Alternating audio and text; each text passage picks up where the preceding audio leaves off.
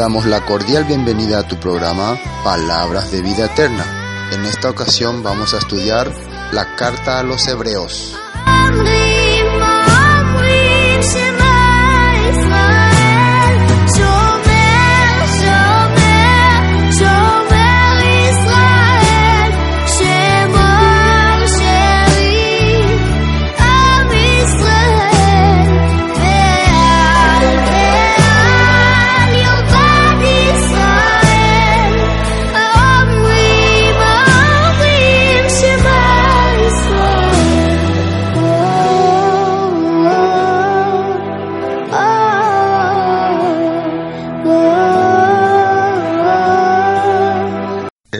A los Hebreos. Hebreos 13. Dice, deberes cristianos.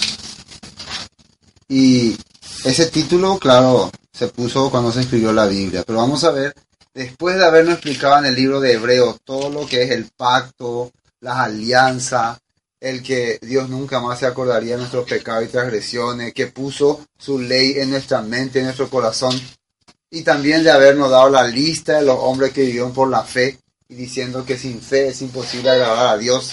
Todo eso hemos visto en capítulo 8, 9, 10, 11.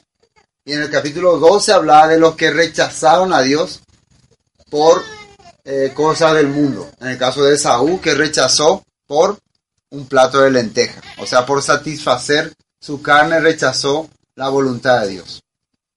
Fíjese que todas estas cosas nos enseñan también. Por ejemplo, el cristianismo actual y tradicional rechaza la palabra de Dios precisamente por su satisfacción de carne, ¿no?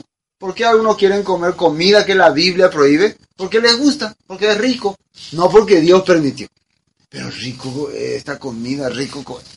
Entonces, por su deseo, rechazan la palabra de Dios. Entonces, y le ponen su interpretación y su manera de pensar. Esa es la verdad, que está en la Biblia, ¿no? No es nuestra verdad.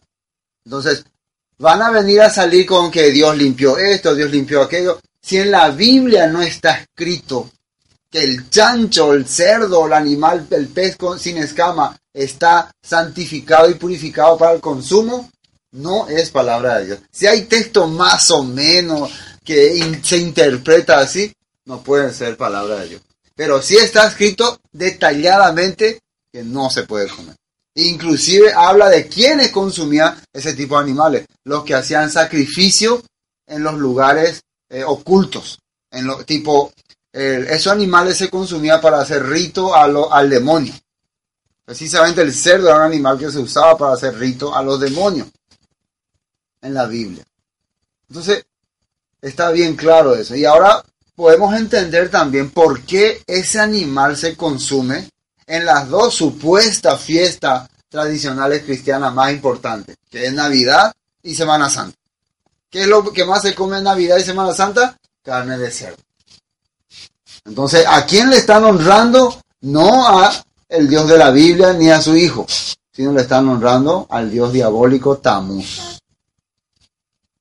¿Entienden? Y por eso hace unos días la gente se puso su eh, señal, ¿no? Hay muchas cosas que sí, me iría con historias, diríamos, terribles. Pero bueno, eso es lo importante. Entonces, vamos a ver lo que son los deberes para un cristiano. Permanezca el amor fraternal, dice. Primeramente, después de habernos hablado de el nuevo pacto, la eterna salvación, nunca más me acuerdo de tus pecados y transgresiones, todo eso que dice, permanezca el amor fraternal. ¿Qué significa fraternal? Una comunión, o sea, un amor de grupo.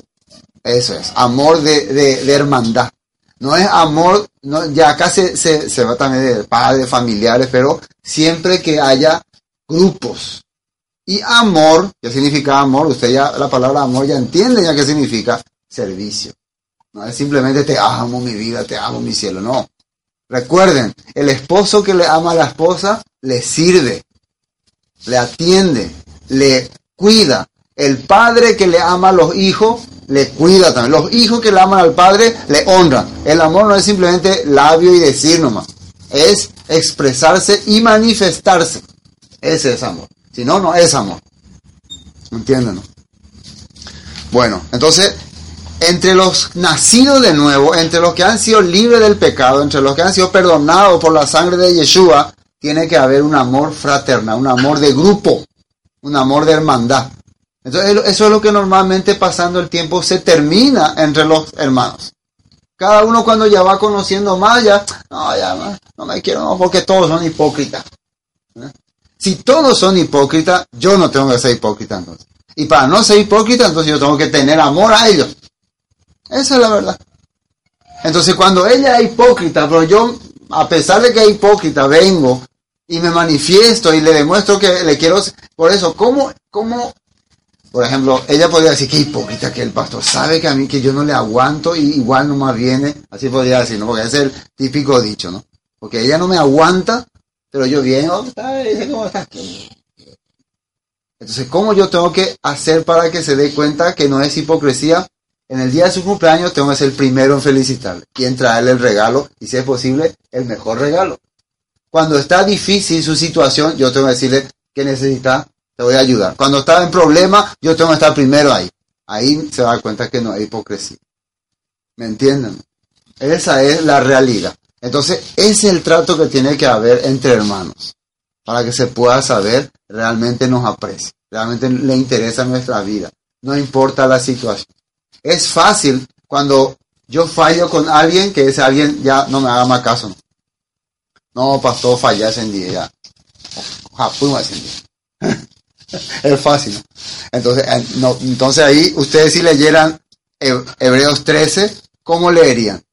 Permanezca el amor fraternal. Entonces todo PM, no, ya fallamos, ese ya fallamos. Entonces ahí hay una, va a haber una lucha entre lo que están leyendo y lo que están haciendo, ¿no?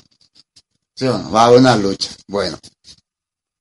Es igual que si ustedes me decepcionan aquí en Itagua, que casi nunca han hecho. ustedes no cumplen como tienen que cumplir, entonces yo puedo decir, no, yo ya, se y más ya, terrible. Que dicen una cosa, no hacen, que así, que va a ser y no cumplen. No, ya no. Entonces, cuando yo leo, hermanos, vamos a compartir Hebreos 13. Permanezca el amor fraternal. Eso quiere decir que a pesar de que alguien falla contigo, igual no va a mantenerte en el grupo. Ya, mira, mira, ahí. Entonces, ¿chocaría esta palabra o no? O sea, así es. Entonces, ahí tiene que llegar nuestro nivel. Es por eso que uno se convierte en líder, porque tiene que superar estas cosas.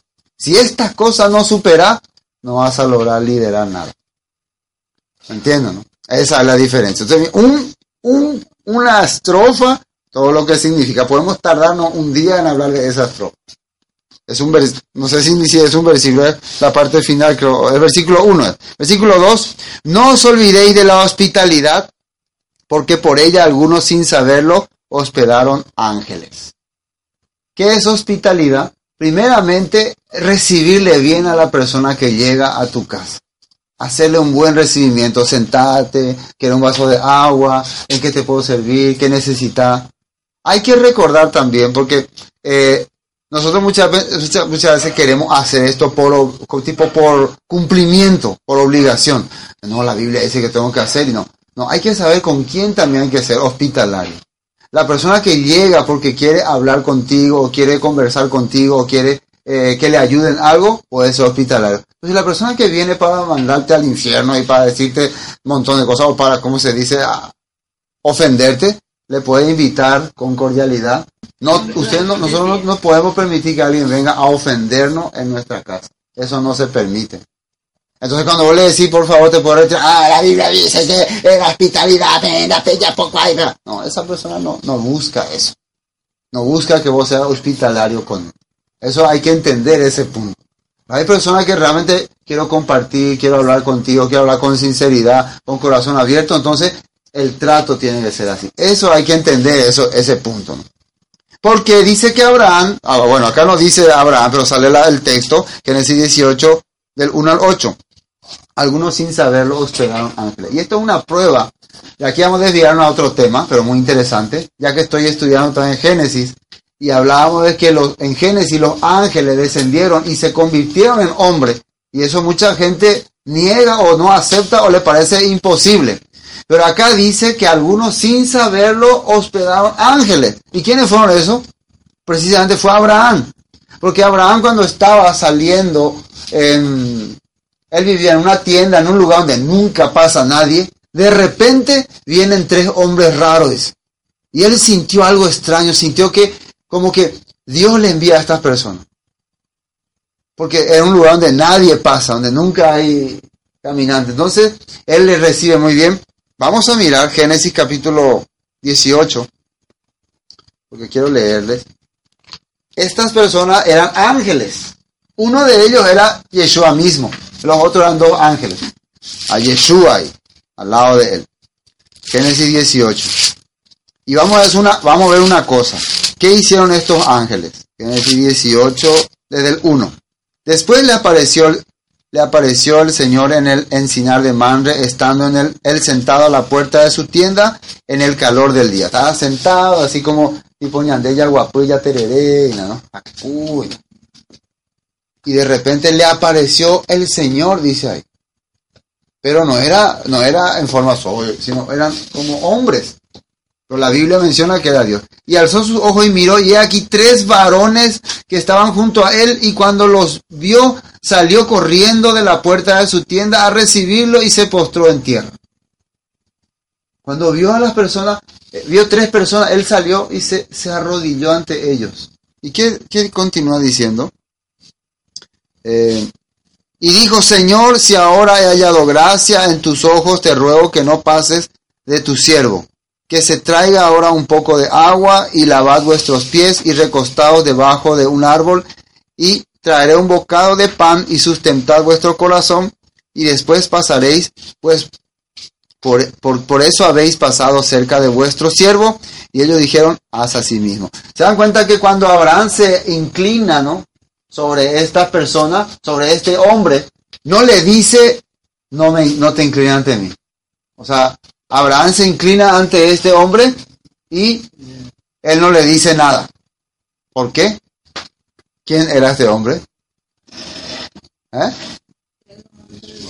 Uno de ellos no era ángel, era Yeshua mismo. Un ángel, si vos te inclinas ante el ángel, te va a decir no. No lo hagas. No lo hagas, te va a decir. Imagínense, un ángel tiene mucho poder, pero no va a permitir que un hombre se incline ante él. Un ángel jamás. Pedro, que era apóstol, sumo apóstol, cuando Cornelio se inclinó ante él, dijo, no lo yo soy hombre igual que tú. Juan también cuando se quiso inclinar ante un ángel que le apareció, el ángel dijo, no, soy solamente un consiervo. Pero esta persona no le dijo nada a Abraham, porque era Yeshua. Era Yeshua a mí. Interesante, ¿no? Al lado de dos ángeles. Entonces él les puso agua y les dio comida. ¿Y qué dice acá? Fíjense, entonces Abraham fue, versículo 6, deprisa a la tienda de Sara y le dijo, toma pronto tres medidas de flor de harina y amasa y haz panes cocidos debajo del recoldo. Y corrió Abraham a las vacas y tomó un becerro tierno y bueno y lo dio al criado y éste se dio prisa a prepararlo. Tomó también mantequilla y leche y el becerro que había preparado y lo puso delante de ellos y él se estuvo con ellos debajo del árbol. ¿Y después qué dice? Comieron. ¿Los ángeles comen? Algunos dicen, no, dice, y ahí se comieron, pero no, los ángeles no comen, pero ahí se comen. Sí, pero entonces los ángeles no comen, pero ahí se comieron, los ángeles no comen. ¿Eh? Y para comer un ángel, ¿qué necesita? cuerpo y el cuerpo tiene que funcionar normalmente. Entonces estos ángeles podían, hay dos versiones. Uno que podían eh, introducirse en el cuerpo de una persona o ellos mismos podían transfigurarse.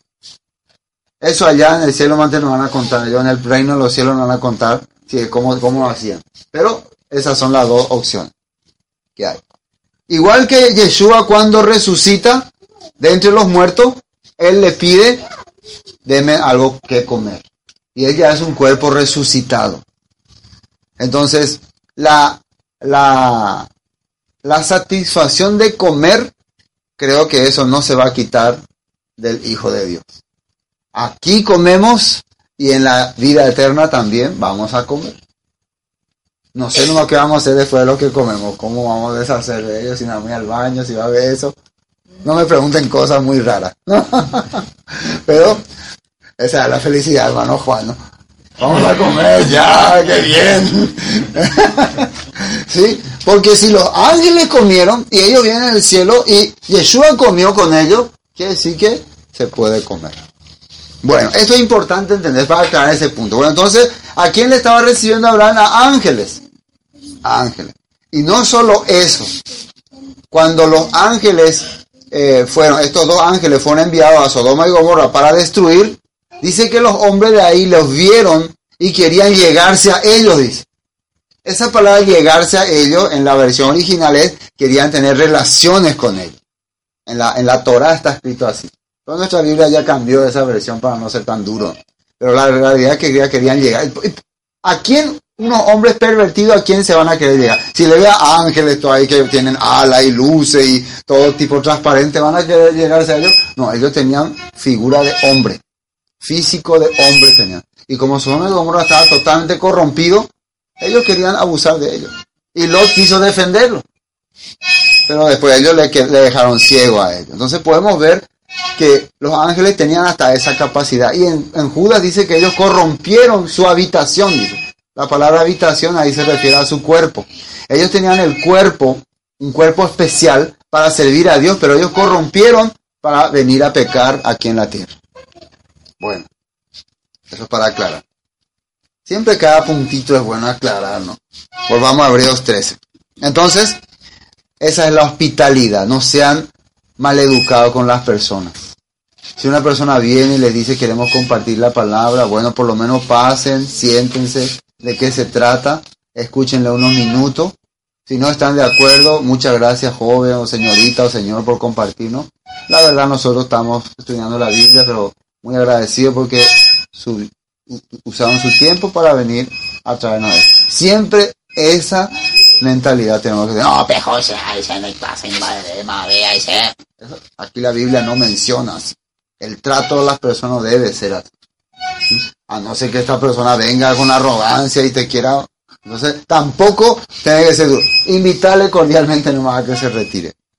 Después, acordado de los presos, como si estuvieseis presos juntamente con ellos, y de los maltratados, como que, como que también vosotros mismos estáis en el cuerpo.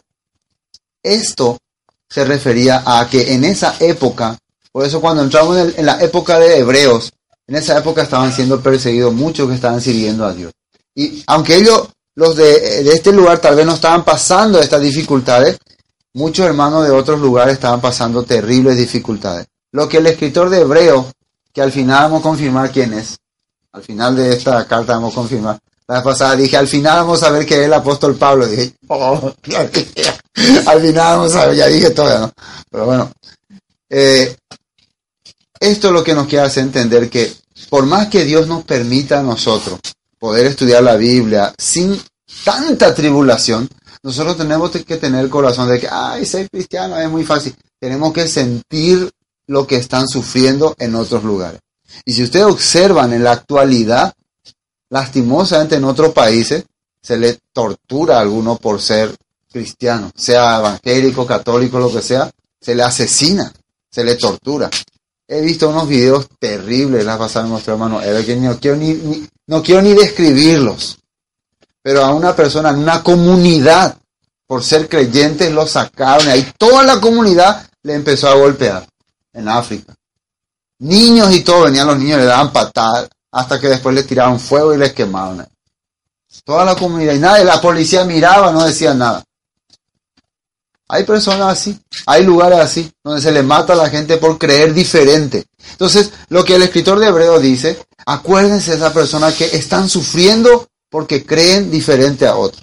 Tengan en sus oraciones, piensen que ustedes podrían estar en ese lugar.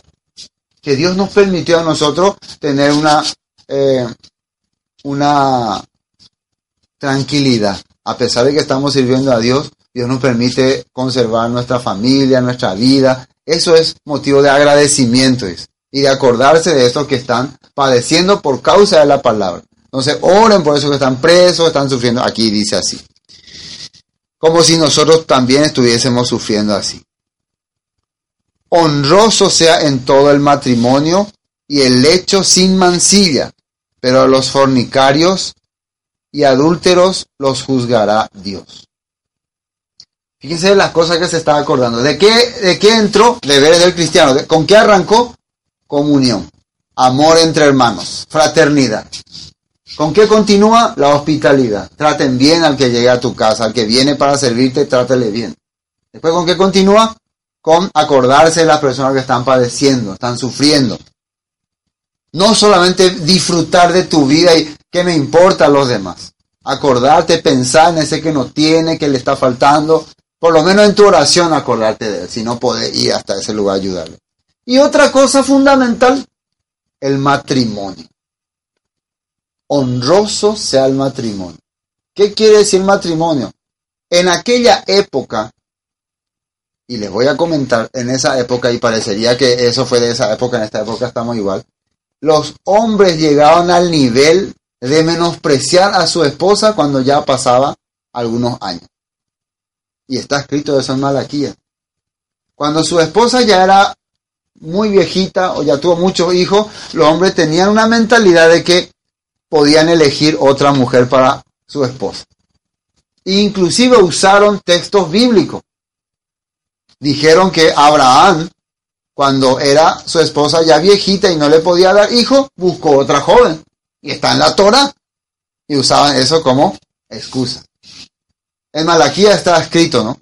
Ustedes habéis pecado delante de mí, le dice Dios. ¿Y por qué hemos pecado? Porque menospreciaron a la mujer de sus juventudes con la mujer con que empezaron su vida, la menospreciaron y la abandonaron y fueron en pos de otras. Eso está escrito en Malaquía. Y Yeshua también cuando le dice, oíste que fue dicho, no cometerá adulterio. Pero yo os digo, cualquiera que mira a una mujer para codiciarla, ya adulteró con ella en su corazón. Esa palabra hay que explicar muy bien. ¿Qué quiere decirlo? ¿Qué es lo que Yeshua le está diciendo? No es que simplemente miraste y ya pecaste. En aquel tiempo los hombres cuando ya estaban hartos de su esposa, ya empezaban a, como que dice, bichear otros. A ver, por eso lo que, lo que hacía que empiece a maltratar a su esposa es que ya le pusieron el ojo a otra mujer. inmediatamente cuando le ponían el ojo a otra mujer, ya le miraban con menosprecio a su esposa. Antes no era así, pero mi vida, vos no eras antes así. No, siempre te oí pensando, ¿dónde hacer piquete? Ya empezaba a ser argel. Pero a la otra, hola, ¿cómo está? Le saludaba bien, no sé si me entienden. Eso se repite en este tiempo, ¿no? ¿O no? Entonces, Yeshua sabía la mentalidad de los hombres. Entonces, ellos qué idea tenían? Como la esposa ya empezaba, como ellos, vos empezabas a hacer argel con la esposa, entonces la esposa empezaba a reaccionar, ya tenían excusa para solicitar el divorcio, porque había una ley que decía que si tu esposa comete alguna infracción, porque ahí dice por cualquier cosa, decía en la ley, que los rabinos pusieron, por cualquier cosa que pusieron.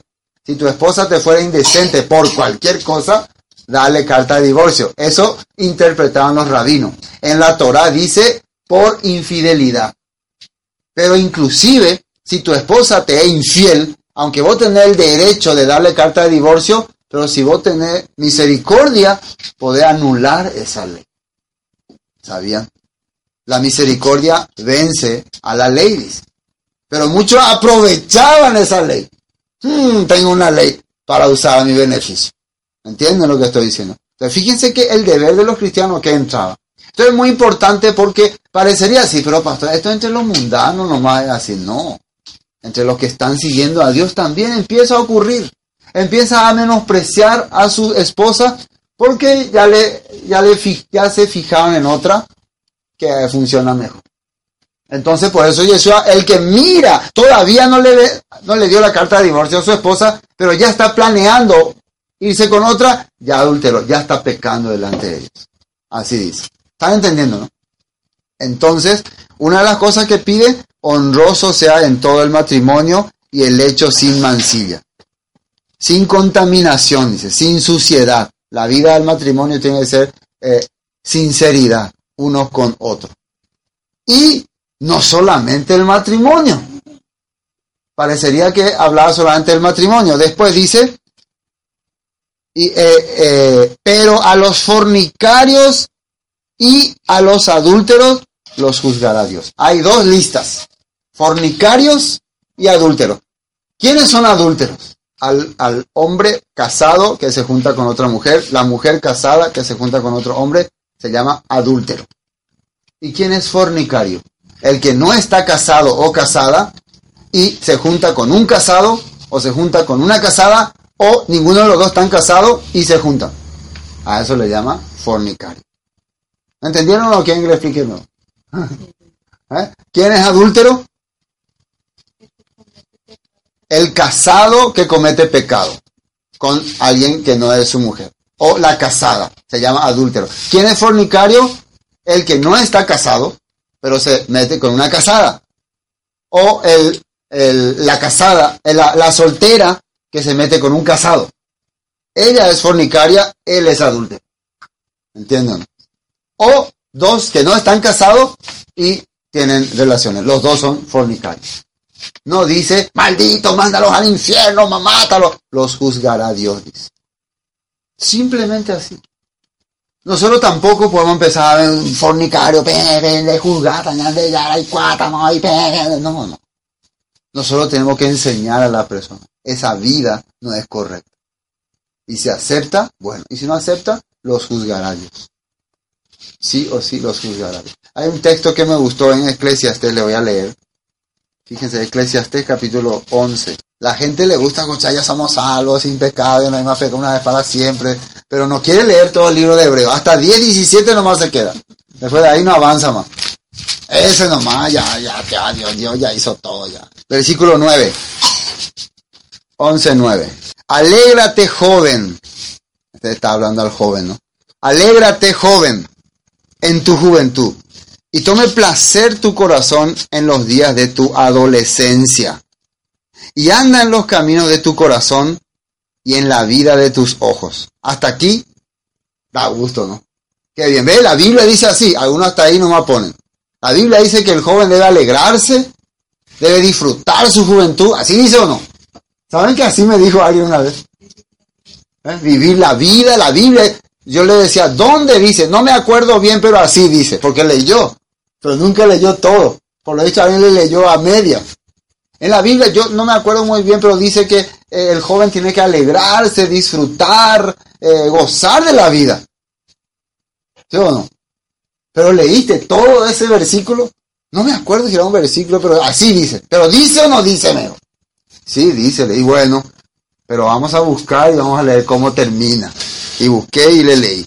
Dice, eh, y la vista de tus ojos, pero sabe que sobre todas estas cosas te juzgará Dios. Así dice. Esa parte no había, le, le faltó completar. ¿eh? Sí, hace todo lo que quiere. Pero quiero que hacerte recordar nomás que va a llegar un día en que Dios va a establecer juicio. Y si hiciste cosa que a Él no le agradaba, hmm, simplemente así dice el rey Salomón. Viví como querés, pero hace las cosas que a Dios le agrada. No vaya a desagradarle a Dios. Sos joven, hace lo que querés, pero no le desagrade a Dios. Ese es un buen consejo. ¿no? Hagan lo que quieran, pero sin desagradarle a Dios. Entonces ahí ya van a poner el límite, ¿no? Entonces para no desagradarle a Dios, tienen que saber qué le agrada y qué no le agrada. Y para saber, tienen que reunirse y escuchar y aprender. Entonces todo lleva a uno. No quiero desagradarle a Dios. Bueno, entonces tenés que aprender. ¿Dónde aprender? En los lugares donde se predica, donde se enseña. ¿Cómo podemos agradarle a Dios? Ahí se enseña, entonces no le vas a hacer. Entonces, sobre todas estas cosas te juzgará Dios. Quita pues de tu corazón el enojo y aparta de tu carne el mal, porque la adolescencia y la juventud son vanidad. Vanidad que si no sirve. Lo que nos sirve es que la mayoría de los deseos y los caprichos que uno tiene cuando es adolescente o joven no le trae nada bueno. Se refiere a deseos y caprichos. Por eso el joven y el adolescente tiene que depender de un adulto que le guíe, que le enseñe, que le muestre. Su deseo no es siempre la verdad. Pero la mayoría de los jóvenes dicen, no me entienden, lo que pasa es que no me entienden, es que no necesitamos lo entender. No es necesario porque todos sus deseos y sus caprichos, generalmente un 90%, no trae nada positivo. No quiere decir que siempre, pero generalmente. La Biblia así explica. Entonces el joven tiene que aprender, no enseñar. ¿Es lo correcto? ¿Eh? Entonces, si ustedes son joven, no me vengan acá a enseñar. Quédense y aprendan. Tienen que aprender. Esa es la realidad. Entonces, en la Biblia dice, inclínate ante las canas, dice. Así es. Yo tengo algunas canas ya. Acá hay algunos que tienen canas ya, ¿no? Inclínate. ¿Qué quiere decir eso? Le voy a explicar. Aunque hay una persona que tal vez nunca leyó la Biblia, no vivió una vida de evangelista, de pastor ni nada, no por eso yo me siento, me puedo sentir superior a esa persona. Porque una de las mejores, uno de los mejores maestros y profesores es la vida misma. Y si una persona llegó a la edad avanzada, es porque pudo pasar muchas cosas en la vida. Eso, la Biblia siempre me enseñó eso. No es porque vos sos pastor o sos predicador ya podés decirle a la persona, deben entender invadir ese. No podías. Eso hay que entender también. Lo que pasó, lo que pasa en la actualidad que yo estoy viendo, especialmente con muchos que aprenden, en otro grupo veo raíces hebreas, muchos jóvenes, ya le menosprecia ya a los mayores. Ustedes son cristianos que adoran todavía a Cristo, ya son paganos, así le menosprecian. Jóvenes de 19, 20 años, ya se sienten los poderosos, ¿no? Todavía no experimentaron la vida, entonces tienen que ser calmados y calmados. Así, la Biblia explica así. Bueno, bueno, continuemos. Buenas noches. Continuemos. Parece que vamos a avanzar hoy. Muy lento se avanza, ¿no? Pero se está entendiendo. Bueno, no queremos honroso sea el matrimonio y el hecho sin mancilla los juzgará Dios. Sean vuestras costumbres. Ahora habla de las costumbres. ¿Qué es costumbre? Lo que me gusta hacer, como me gusta hablar, como me gusta expresar. Sean vuestras costumbres sin avaricia. Primer punto, tu costumbre tiene que ser sin avaricia. ¿Y qué es avaricia? Ustedes me ayudan también así. Más de lo que tenés. Quiero más de lo que tengo, de lo que puedo. ¿Ah? No, no me conformo, quiero más. Muchas veces está bien querer más y tener un propósito, si tener un objetivo, que es para Dios, porque David luchaba y peleaba en las guerras porque tenía un propósito. Él traía riqueza porque él quería hacer un templo para Dios. El objetivo que él tenía para amontonar riqueza era porque quería servirle a Dios. Y eso está en la Biblia. Todo lo que él acumuló en toda su vida era para servirle a Dios. Si ustedes tienen el objetivo de gozar placeres carnales, entonces es una mala costumbre. O peor, si ustedes quieren enriquecerse para menospreciar al pobre, al que no tiene, peor charecota y chata. Ah, va a ver, por ejemplo, el, que es pobre ahora ya menospreciado por uno, yo también voy a llegar a ser alguien grande, importante, y va a ver, ahí le voy a venir a pisar por ¿Alguno tiene esa mentalidad no? Cuando tenga yo, bueno, de ese auto allá, sata, raudal, sata, sata, todo, todo hasai, ángate, ángate, ¿eh? ángate, ego la yo que te y la auto ¿eh? Yo le estoy hablando lo que normalmente la gente piensa. Puede ser que no sea así, ¿no? Pero normalmente es así. Y no viene en el corazón. Entonces, estos no son costumbres de creyentes de querer exaltarse. Por, ejemplo, entre los cristianos, ¿qué es lo primero que miran? ¿Y tu iglesia cómo es? Mi iglesia es grande, tiene aire, tiene aire acondicionado, tiene asientos reclinables, todo. No, nosotros debajo del mango nos vamos a reunir. Habitantes común. Algunos hacen su casa, le pareció lindo, pero ve que el vecino hizo más lindo, yo quiero más lindo, yo quiero más lindo. O ese. Pero no. ¿Eh? No, no es así, ¿no? Me parece nomás. Bueno, sean vuestras costumbres sin avaricia, contento con lo que tenéis ahora, porque Él dijo, no te desampararé ni te dejaré. De manera que podemos decir confiadamente, el Señor es mi ayudador, no temeré lo que me pueda hacer el hombre. Parece un texto muy sencillo, pero ¿saben de dónde salió ese texto? Y cuando yo encontré de dónde sacó el escritor de Hebreo ese de no te desampararé ni te dejaré, me sorprendí. Porque aquí pareciera que estamos hablando de que no te, no te afanes por las cosas del mundo, no seas avaro, no quieras tener más, porque yo te voy a dar lo que necesitas, ¿no? Parece que eso te está diciendo. Pero cuando vamos a ese texto que es de Deuteronomio 31, ahí lo que está hablando es que Dios le va a dar al pueblo la escritura. Y vamos a leer para ver de qué habla. La escritura. O sea que todos los vicios y los afanes que podía tener no van a ser tan importantes porque Dios te va a dar la escritura. Dios te va a dar palabra. Entonces parece que no, no parece un buen cambio. ¿Eh? Pero había sido, después yo entendí, que si Dios te da escritura, te da todo también. Porque te da la sabiduría para poder conseguir todas las. Si Dios te da la escritura, te va a dar todo también. Porque la escritura es lo que te va a hacer entender cómo vivir, cómo andar, cómo lograr una buena familia, cómo manejar tu economía, cómo producir más, cómo lograr mejores finanzas, cómo vivir mejor en un ambiente de, de necesidad. Todo estaba en la escritura. Todo estaba ahí. Y Dios sabía eso. Por eso Dios le dijo, si usted, Dios le dijo en, Deuteronomio 4, si ustedes hacen lo que dice mi palabra, el mundo va a decir, ustedes son un pueblo sabio. ¿Cómo pueden? Fíjense que en la escritura habla acerca de la salud, acerca de la alimentación. Fíjense que si nosotros tenemos una buena alimentación, no gastamos dinero en hospitales ni en remedios. Si tenemos una buena alimentación, ¿cuánto ahorraríamos en no tener enfermedades? Nosotros nos enfermamos 90% por la alimentación que llevamos. Así está.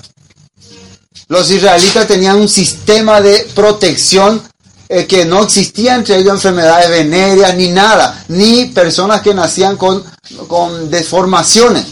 Todo, si ustedes logran leer todo lo, cómo tener relación, qué momento, qué fecha, qué día, no, qué día, sí, todo eso era para precisamente evitar que nazcan niños con problemas, con eh, malformaciones, todas esas cosas. Todo era para eso. Inclusive la alimentación también para controlar el nivel de, reacción, de ánimo, de carácter. Todo era para eso. Entonces, ¿dónde estaba la sabiduría que Dios quería darle a las personas en la escritura? Entonces, cuando, cuando el escritor de Hebreo está tocando eso, puedo entender que, ah, se refería a eso. Vamos a ver Deuteronomio 31. Em, Deuteronomio 31 dice, Josué es instalado como sucesor de Moisés. Puedo leerles todo este capítulo, pero va a ser muy largo. Bueno, vamos a leer. En el versículo 6 dice, esforzaos y cobrad ánimo, no temáis ni tengáis miedo de ellos, porque el Señor tu Dios es el que va contigo, no te dejará ni te desamparará. Eso es lo que está leyendo el escritor de Hebreo. Pero yo quiero que ustedes recuerden una cosa, cuando el escritor de, un, cuando el escritor de un texto, en el Nuevo Testamento, toca un texto de la Biblia, se está refiriendo a toda la porción. La Biblia está separada por porciones, lo que ahora sería capítulos. Y ellos tocan un, un texto para hacernos entender toda la porción. ¿Entienden? Es el que se refería a toda la porción. Y por eso vamos a leer un poco más. Y llamó Moisés a Josué y dijo, o sea, ¿cómo es que no le desamparará y cómo no le dejará? Acá está la respuesta. En presencia de todo Israel, esfuérzate y anímate porque tú entrarás con este pueblo a la tierra que juró el Señor a sus padres que les daría y tú le harás heredar. Y el, y el Señor va delante de ti, Él estará contigo, no te dejará ni te desamparará, no temas ni te intimide. Así le está hablando.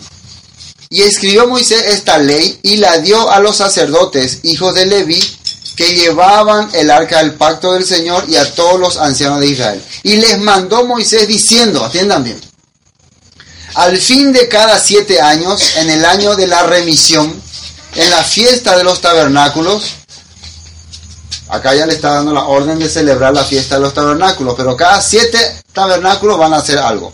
Cuando viniere todo Israel a presentarse delante del Señor, tu Dios, en en el lugar que él escogiere, leerás esta ley delante de todo Israel a oído de ellos. Estamos en el contexto de que no te desampararé ni te dejaré. ¿Y cómo? Cada siete años en la fiesta de tabernáculo, obligatoriamente todo Israel se va a reunir. Y vos le vas a leer toda esta ley. Eso es lo que hizo eh, Edras cuando salieron ellos de Babilonia. Les reunió a todo el pueblo y les leyó la ley. Ustedes pueden leer eso en Edras capítulo 8. Les leyó a todos. Y miren para qué tenía que leerle la ley. Dice, harás congregar al pueblo. Versículo 12. ¿Quiénes tenían que congregarse? Varones. Acá hay varones. Y mujeres. ¿Hay mujeres? Sí. Niños. ¿Hay niños? Sí. Y tus extranjeros. No hay extranjeros, ¿no? si hubiera extranjeros también. Que estuvieran en tus ciudades para que oigan y aprendan. Dos cosas se tienen que hacer. Oigan y aprendan. No solamente oigan. Oigan y aprendan. ¿Sí o no? Y teman al Señor vuestro Dios y cuiden de cumplir todas las palabras de esta ley. Cuiden de cumplir. Vas a ordenarle que se... Ah, de esa manera es que no te desampararé, ni te dejaré, ni te abandonaré. De esa manera. Cada vez que se reúnan, les vas a leer la escritura. Varones, mujeres, niños, extranjeros. ¿Qué significa? Personas que no son de tu pueblo, pero están viviendo contigo. También a ellos le vas a leer. O sea que la ley no es para judíos, sí, para israelitas, no, para, no, para todos. Ese dicho de que esto es para los judíos y esto, no, para todos por igual. Y los hijos de ellos que no supieron, oigan y aprendan a temer al Señor vuestro Dios todos los días que viviréis sobre la tierra donde vais pasando el Jordán para tomar posesión de ella. Y esa, eso era lo que le iba a hacer a ellos que nunca tengan necesidades de nada. Porque al leer la ley iban a saber cómo vivir, cómo comportarse, cómo actuar, qué hacer, cómo administrar su dinero, cómo plantar, cómo sembrar. Todo está escrito en la ley. Y qué esperanza tener también. En qué confiar cuando vienen dificultades. Entonces iban a ser personas prósperas. Personas que iban a vivir siempre con una mentalidad positiva. ¿Entienden? Por eso es que Dios no quería que se afanen por lo material, sino que se afanen por la palabra. Eso es lo que le ocurrió a un hombre que estaba en plena guerra a Cam, y mientras estaban peleando la batalla de Dios, él se afanó por riquezas. Él quiso guardar la riqueza. Pero riqueza sin sabiduría no funciona. Riqueza sin propósito no sirve para nada. ¿Entienden? Bueno, están comprendiendo, ¿no? Bueno, eso Ven que leer por leer la Biblia medio que no cuadra. Pero cuando entendés de dónde sacó, por qué dice, de qué, de qué está hablando, qué nos quiere entender, ahora le entendemos al escritor de Hebreos. Eso es lo que nos está hablando. Son deberes de los Sigamos. Versículo 7. No acordado de vuestros pastores. Ah, versículo 7. Acordado de vuestros pastores que os hablaron la palabra de Dios. Considerar cuál haya sido el resultado de su conducta e imitar su fe. Esto es muy importante. Porque acá dice acordado de vuestros pastores, pero no de vuestros pastores nada más. ¿Qué es lo que tiene que hacer que te acuerde de los pastores? Según ese texto que estamos leyendo. ¿Ah? Su conducta. Antes, la palabra. O sea, cuando vos quieras acordarte, me acuerdo del pastor Sergio, que era calidad con nosotros, que eh, nos hacía reír. No, que nos predicó esta palabra. O sea, acordarse del pastor es recordar lo que te había dicho me había leído tal texto, me había leído tal, tal palabra. Eso es lo que tenés que acordarte. ¿Me entiendes? Si vos te acordás del pastor, pero no te acordás qué dijo, qué habló, no me acuerdo qué hablaba, pero era calidad. No me acuerdo ni con lo que predicaba, pero daba gusto con él. O al revés. No me, no me quiero ni acordar de ese pastor porque terrible, nos retaba. Pero hablaba bien la Biblia, no decía exactamente. Pero era terrible. Entonces, la palabra es lo que tiene que hacer que te acuerdes. Entonces, acá el propósito del escritor de Hebreo es, la persona que te enseñó, acordate de lo que te enseñó. ¿De qué te decía? ¿Qué te hablaba? Eso dice.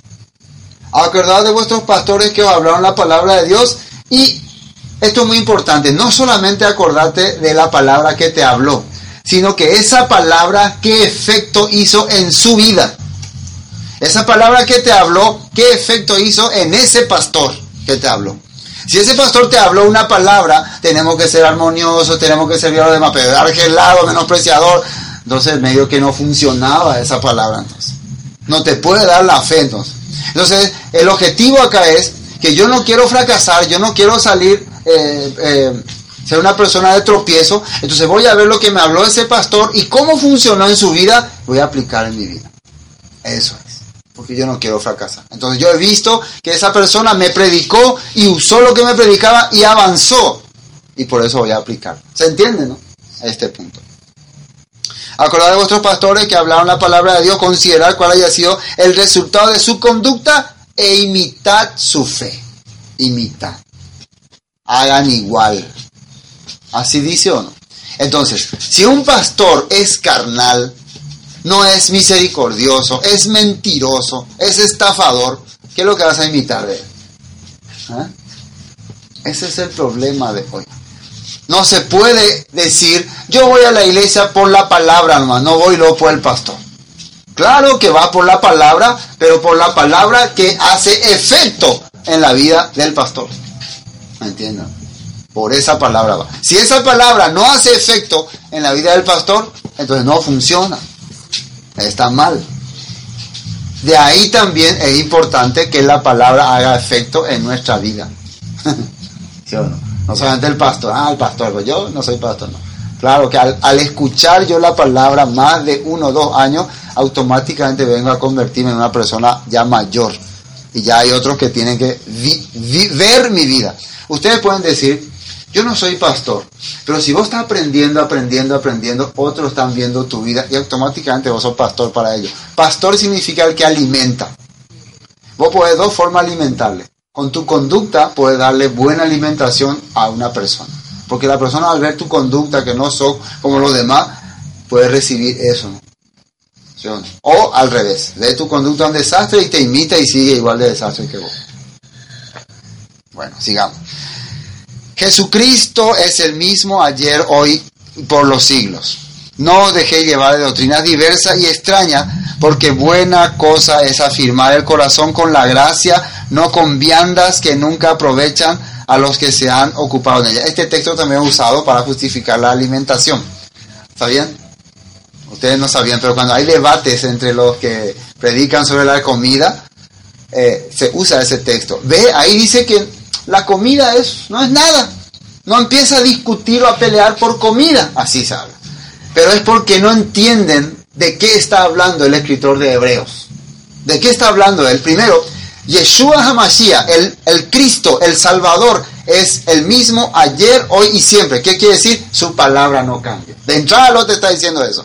Entonces no vaya a empezar a oír doctrinas contrarias a estas cosas. No te vaya a ir por doctrinas diversas. Entonces de ahí ya te está explicando que no tenés que salir de lo que la escritura dice. No tenés que salir de la palabra dicha por el maestro. Y él es el Mesías antes ya, era el Mesías porque él fue quien habló a Moisés.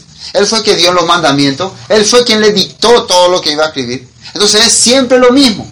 Entonces, ¿a qué se está refiriendo? Que en el judaísmo ellos sí ponían reglas a las alimentaciones. Por ejemplo, hay una regla que dice, los jueves es ayuno. Los jueves es ayuno. Pero a vos se te ocurre comer el jueves. Según la ley judaica, ¿qué hiciste? Fallaste. Entonces te crean muchos problemas. Pero había grupos que decían, no, nosotros creemos que los martes es el día de ayuno. Ustedes los jueves. Entonces ustedes comen los jueves, los que creen los martes le, bajan a ustedes la caña. Ustedes que creen que los, los martes le bajan la caña a los jueves. Y empezaba ya el debate. O el famoso lavamiento de las manos.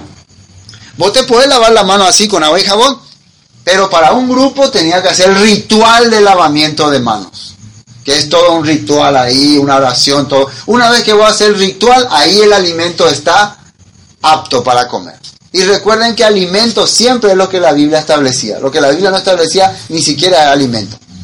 Entonces, estos, esto que se refiere acá de vianda se refiere a esas leyes que se impartía en el judaísmo. ¿Se entienden? Nosotros que entendemos ese punto podemos comprender. Pero el que no se, no se propone investigar ni estudiar directamente, saca este texto para justificar a usted la curé. A usted la acá, acá cangüe. Acá curé cangüe. Justifica. Bueno, dice, no deje llevar de doctrinas diversas. ¿Qué quiere decir doctrina? Enseñanza que no concuerdan con la verdad. Y cuando yo quiero saber cuál es la verdad, la verdad es lo que está en la Biblia. Doctrinas que se van de la Biblia, de la escritura, por más que puede ser que tengan cosas positivas, pero no son la verdad. ¿Me entienden? No son la verdad simplemente. Dice, no dejé llevar por doctrinas diversas y extrañas porque buena cosa es afirmar el corazón con la gracia, no con viandas que nunca aprovechan a los que se han ocupado en ellas. Tenemos un altar el cual no tiene derecho de comer los que sirven el tabernáculo, porque los cuerpos de aquellos animales cuya sangre a causa del pecado es introducida en el santuario por el sumo sacerdote son quemados fuera del campamento. Para explicarle esto tendría que ir a Levítico, ahí está 16, pero en resumen le voy a decir, está hablando del tiempo de Yom Kippur. En Yom Kippur, ¿qué se hacía? Se traía un animal y se sacrificaba y se quemaba todo, completo, se hacía ceniza. Quiere decir que no ha quedado ningún rastro de culpabilidad. Ese animal era culpa, eh, cargaba la culpa de tu pecado, eso nosotros vimos, ¿no? Pero hay una ofrenda que se llama ofrenda de paz, que ahí solamente se le saca la grasa del animal, solamente la grasa, y se quema, y el resto se comparte con los demás. Se llama sacrificio de paz.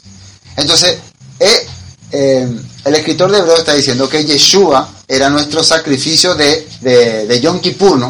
Que él al morir no ha, no ha dejado nada que nosotros podamos consumir, o sea que ha terminado todo, quiere decir que no ha quedado ninguna suciedad en nuestra vida.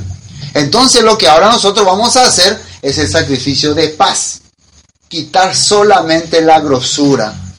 Ese ya nos corresponde a nosotros. Él hizo el sacrificio de, del holocausto, el sacrificio de reconciliación, nosotros vamos a hacer el sacrificio de paz. Que vamos a quitar la grosura. ¿Qué es la grosura? La incredulidad, la dureza de corazón, eso es la grosura. Y lo que sobra, vamos a compartir. ¿Qué sobra? Carne comible de cordero sin colesterol. ¿Entienden? Por eso yo le, dicen, le dije en resumen, esto es todo un tema, es toda una explicación Yom Kippur. Acá en resumen le estoy diciendo qué es. Versículo 12. Por lo cual también Yeshua, para santificar al pueblo mediante su propia sangre, padeció fuera del campamento. Salgamos pues a él fuera del campamento, llevando su vituperio, porque no tenemos aquí ciudad permanente, sino que buscamos la porvenir. Y esto es cuando Yeshua salía, cuando él salía de, de Jerusalén rumbo a Gólgota, era un acto simbólico. Esa cruz representaba la maldición que nosotros teníamos que cargar. La Biblia dice, maldito todo aquel que es colgado en un madero. Esa cruz representaba la maldición que nosotros tenemos que cargar. Pero ¿quién la cargó? Yeshua. Y sacó de la ciudad celestial Jerusalén. Pero sacó para ir a rescatar a los que están fuera del campamento, que somos nosotros. Entonces ahora nosotros no tenemos que mirar esa ciudad que estaba corrompida en aquel tiempo y hoy también, sino la porvenir, dice. Porvenir quiere decir que hay una ciudad que está en camino, la nueva Jerusalén. Entonces Yeshua sacó nuestro pecado, la consumó ahí en el monte Calvario y ahora nosotros estamos esperando la ciudad por venir. ¿Entienden aquí? Por eso cuando dice salgamos, se refiere a salir de, del sistema. Salir quiere decir salir del sistema. No esperemos nada en esta vida. Esperemos en la que viene, la que está viniendo. Así que ofrezcamos siempre a Dios por medio de Él sacrificio de alabanza, es decir, fruto de labios que confiesen su nombre. ¿Se dan cuenta que dice ofrezcamos sacrificio de alabanza? ¿Cómo es eso? ¿Qué sacrificio de alabanza? ¿Alguno, alguna iglesia creen que este texto significa cantarle a Dios con todo. Por eso cantan una hora, media hora, 40 minutos o dos horas cantan. Por eso muchos se dedican a la música en el cristianismo porque han tomado este texto. Por eso dicen, yo de, de, dejé mi vida, dejé mi profesión por cantarle a Cristo, por cantarle a Yeshua. No, no se refiere a ese tipo de sacrificio. Quiere decir que use mi vida para compartir con los demás lo que Dios hizo por él. Eso quiere decir. No sea una persona que por vergüenza no hable. Y de hacer bien y de la ayuda mutua. No os olvidéis porque de tales sacrificios agrada a Dios. Y de hacer el bien y la ayuda mutua. De estos sacrificios agrada a Dios. No de que cante una hora, ni de que ore una hora, Señor, te agradezco, gracias, Señor, el hombre. No. Hacerle bien a otra persona. Empezar a servirle a otro. De esto se agrada a Dios. Entonces, cuando vos le maltratás a alguien, le menosprecias a alguien, ¿Dios se agrada de eso? Analicen ustedes cuando están menospreciando a alguien. No, trátenle bien a las personas. Obedeced otra vez a vuestros pastores. Otra vez a los pastores. Pero ahora obedeced.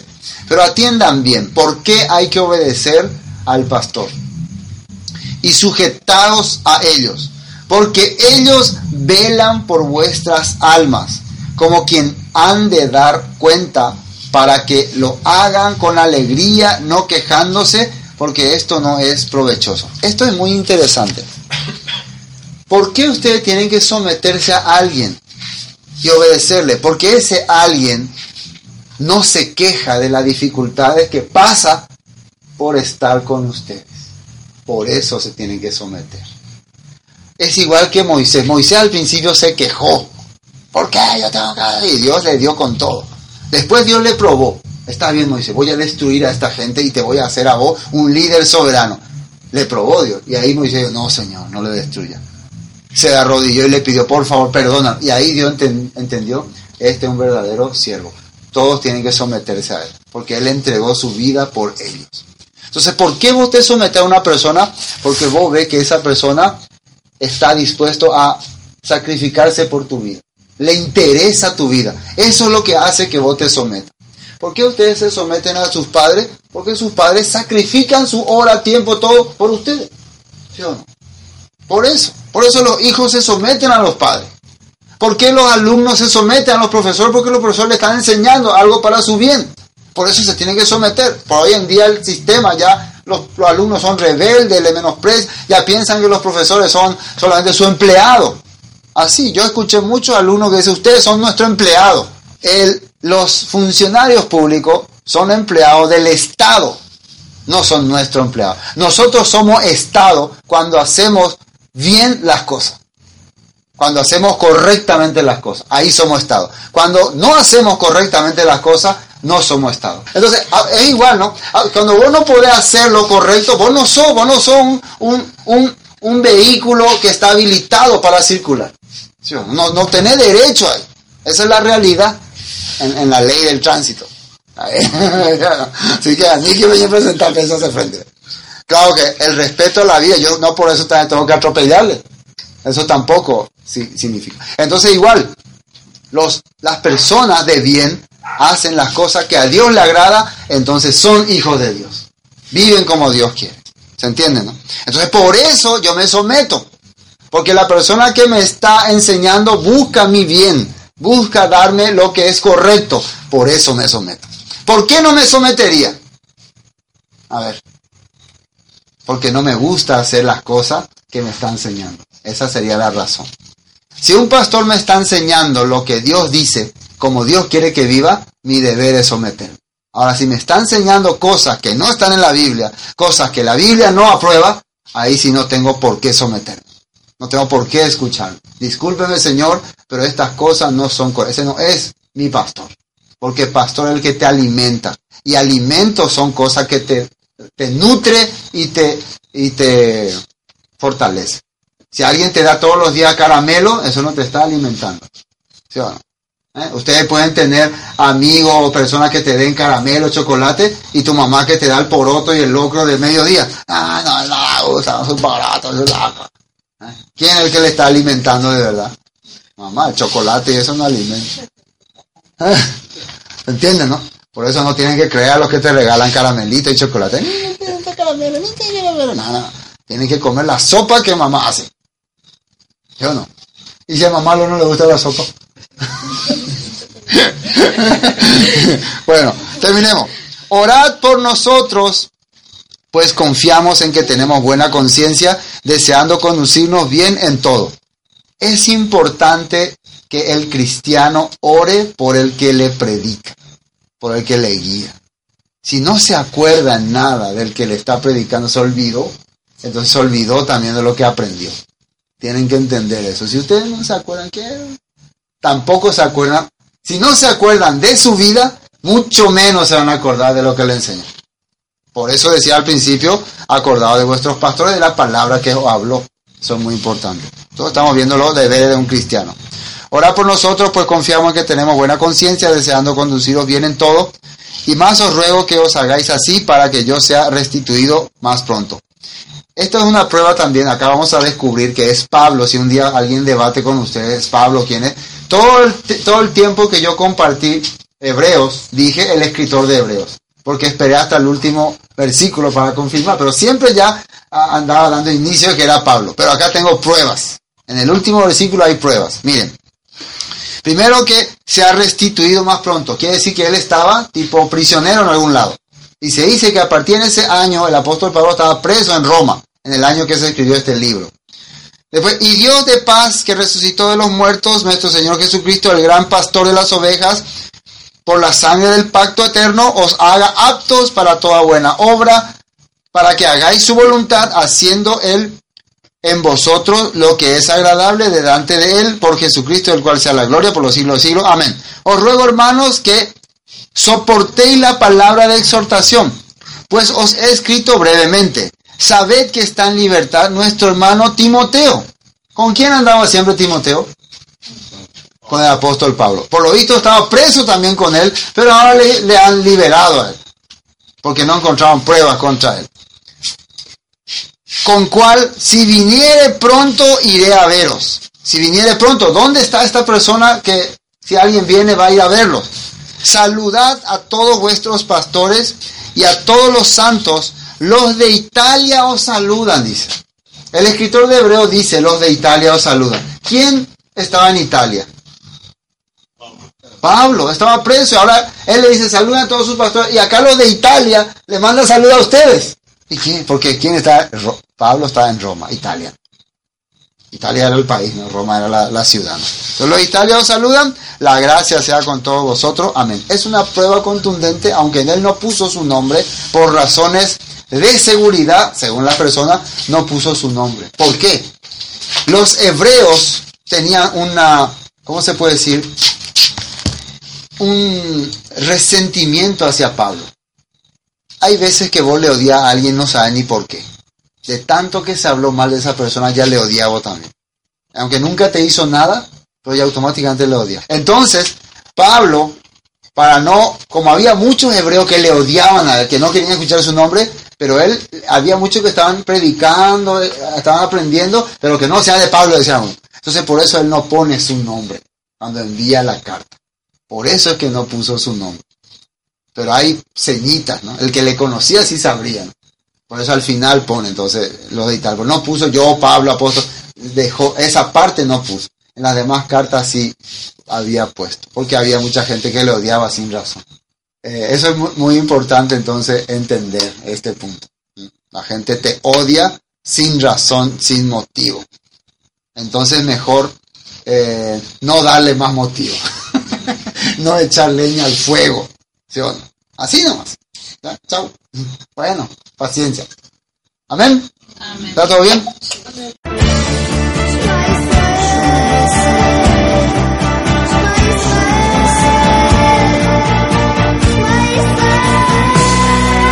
Esto fue Palabras de Vida Eterna, con el estudio de la Carta a los Hebreos.